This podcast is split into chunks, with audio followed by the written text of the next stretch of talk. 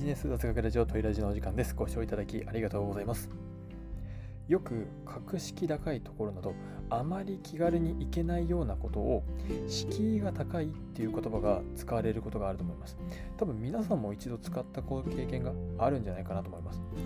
ですが、この敷居が高いの意味はですね、このシチュエーションで使う言葉ではなかったんです。皆さんご存知でしたでしょうか？今回はこの敷居が高いという言葉の正しい使い方を学んでいきましょう。結論からお話します。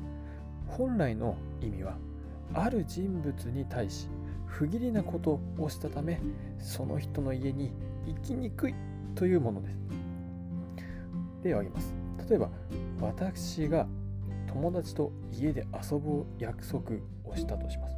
それにもかかわらず私は寝坊して約束を破ってしまいました。ああ、やってしまった。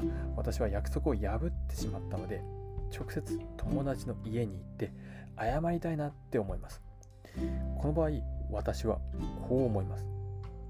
ああ、敷居が高いな。皆さん、お分かりいただけましたでしょうか？この相手に対して後ろめたい気持ちがあってなかなか一歩が踏み出せない。こういった状況で敷居が高いを使うんです。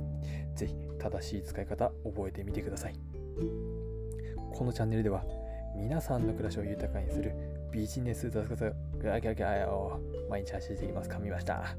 ぜひコメントやいいねをいただけますととても嬉しいです。それではまた次の放送でお会いしましょう。